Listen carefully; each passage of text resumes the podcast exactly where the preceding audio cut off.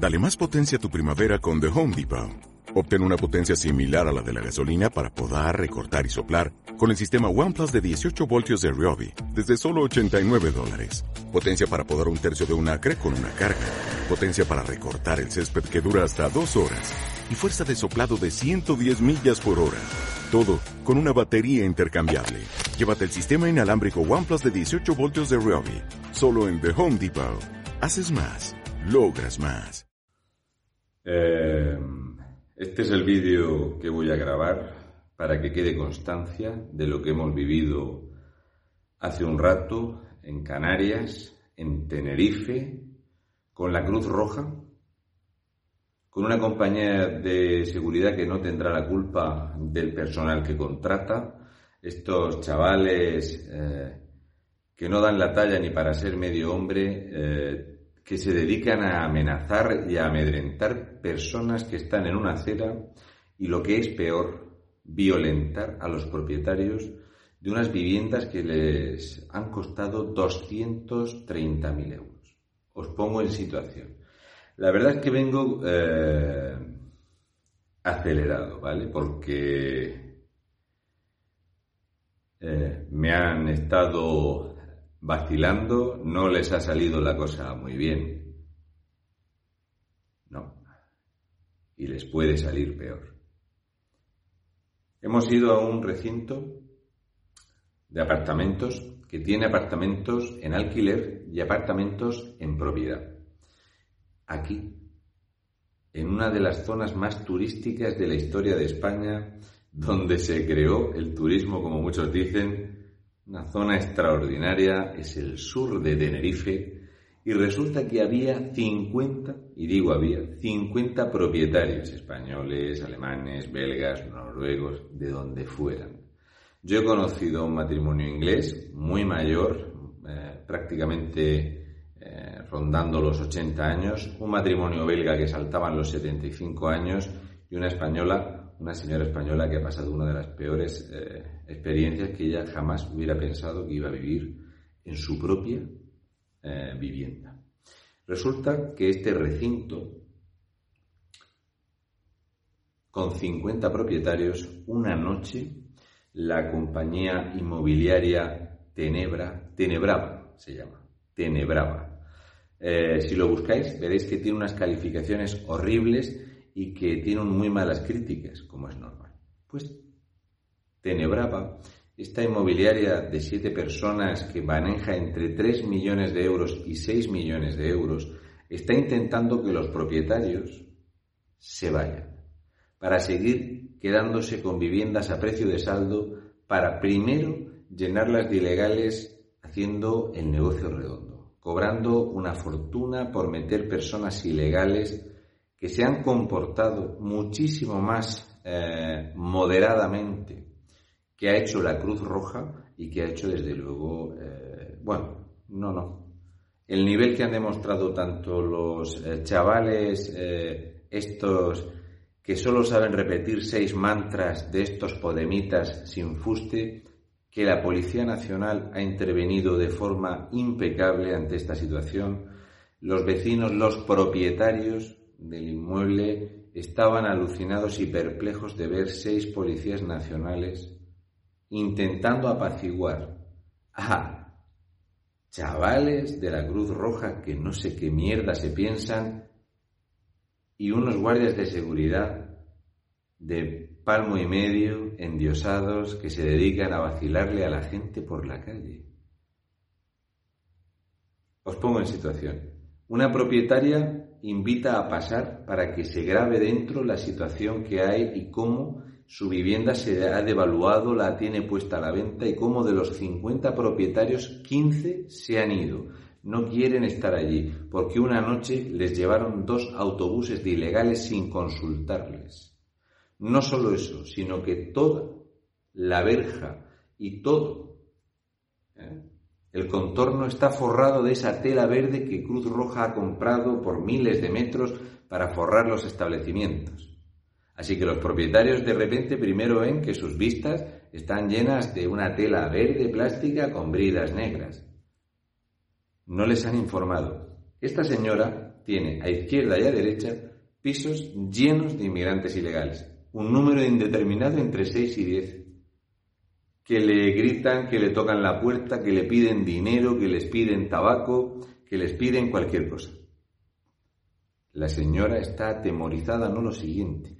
Dice, estos tíos ilegales en cuarentena, sin PCRs, resulta que uno de 500, que hay 500, no hizo el PCR y le han repetido el PCR a los 500, mientras que la Policía Nacional no les hacen PCR.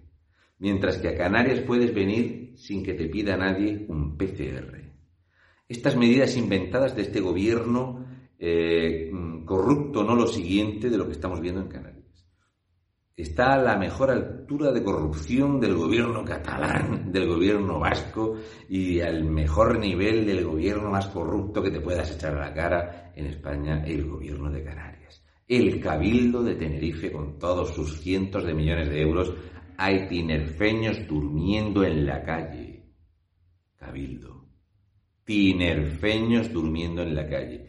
Hay quienes ya no pueden usar el coche porque no tienen para gasolina esto es Tenerife, noviembre 2020.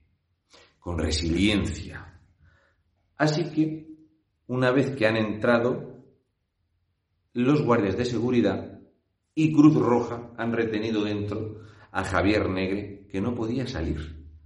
Yo estaba fuera en la valla, no me dejaban entrar, a él no lo dejaban salir. Cuando ha venido la Policía Nacional a intervenir, a mí no me dejaban entrar, la propietaria me invitaba a entrar, sin embargo no me han dejado entrar. Ha salido todo el personal contratado para este evento, incluso los que les hacen la comida y la cena y los castigan como niños a hombres africanos iguales de grandes que yo que si van sin mascarilla los castigan sin cenar. Sin embargo, otra guardia les llamaba amorcito y cariñito. Esta chica ahí tiene, ahí triunfa, no tiene competencia. La cosa es que esa violencia que ha habido desde el principio cuando un guardia de seguridad se sacaba la porra, eh, le decía que le sudaba la polla que estábamos haciendo allí, otro me ha dicho que le iba a chupar una cosa, luego no ha querido salir fuera a la calle a decírmelo más cerca, porque yo le he invitado a que viniera a decírmelo fuera y más fuerte. Esto es gobierno canario, gobierno de España, lo que estáis haciendo? ¿A esto os dedicáis? Han venido seis policías nacionales. Los pocos propietarios que quedan se echaban la mano a la cabeza de cómo era posible que viniera la Policía Nacional, seis policías nacionales, que tuvieran que vivir amenazados por Cruz Roja y la Guardia eh, de Seguridad de esta empresa de medio pelo con estos payasos de tres al cuarto que creo que les va a quedar en la empresa nada y menos. No sabemos todavía si ir allí a completar eh, la conversación esta que tenía este tipo y quería tener conmigo, pero que no quería tenerla. Uno ha ido corriendo a quitar el coche y el otro no salía fuera. Esto es lo que hay en Canarias. Este es eh, las Islas Afortunadas, ¿es esto? ¿Qué corrupción hay aquí? ¿Qué intenciones hay en estos rusos que invierten en fondos buitre para apropiarse de recintos y quedarse con las viviendas a precio de saldo? ¿Es todo una, una operación inmobiliaria donde no importan las personas? ¿Hasta qué punto te van a amenazar y amedrentar? La Policía Nacional, por supuesto, ha dado la razón tanto a Javier como a mí. Me han dicho que si quería denunciar, puede denunciar perfectamente las amenazas, los insultos y todo lo que hemos recibido en una comunidad de vecinos donde los propietarios te invitan a entrar a su casa y Cruz Roja no deja que nadie entre a la propiedad. Aunque son propietarios, han pagado 230.000 euros por una vivienda se la han llenado con 500 inmigrantes ilegales, quedan apenas 65 eh, personas muy mayores, hay algún matrimonio con un niño de tres años, hay niñas pequeñas, gente muy mayor, y de repente imaginaros lo que es. Por las noches hacen fiestas, los ven entrenar, montan partidos de 50 descamisados y sin mascarilla, no hay control. La Policía Nacional está harta, harta. La frase de aquí estamos esperando a que pase alguna desgracia y vivimos con esperando el momento en el que salte esa desgracia. ¿Cómo, ¿Cómo se le hace esto a la población de Canarias? ¿Cómo se le hace esto a las fuerzas y cuerpos de seguridad del Estado? ¿Cómo se le hace esto a un propietario legítimo?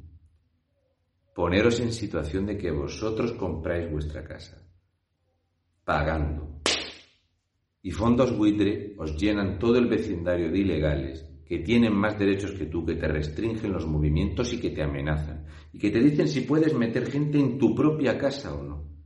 Esto está pasando en España, noviembre, finales ya de noviembre, en Tenerife 2020. Españoles, vamos a seguir así. No os molestéis. El culito en el salón. Yo estoy grabando esto en un sótano, en un sótano en Tenerife para poder grabarlo, subirlo y que lo veáis. Me he quedado un rato tranquilizándome y echándome agua por el pelo porque no podía concebir, como muy bien ha dicho Pepe López, es la primera vez en su vida que se ha sentido extranjero en Canarias y yo es la primera vez que me he sentido atacado en España por ser español y no hacer nada que no fuese acompañar a una señora con su hija que tienen miedo, que las han arruinado, que han puesto a la venta su casa y no les dan nada, no la quiere nadie. Esto es resiliencia. Espero que todos y cada uno de los que os estáis enriqueciendo, destrozándole la vida a los canarios, terminéis podriendo, pero que os pudráis en la cárcel.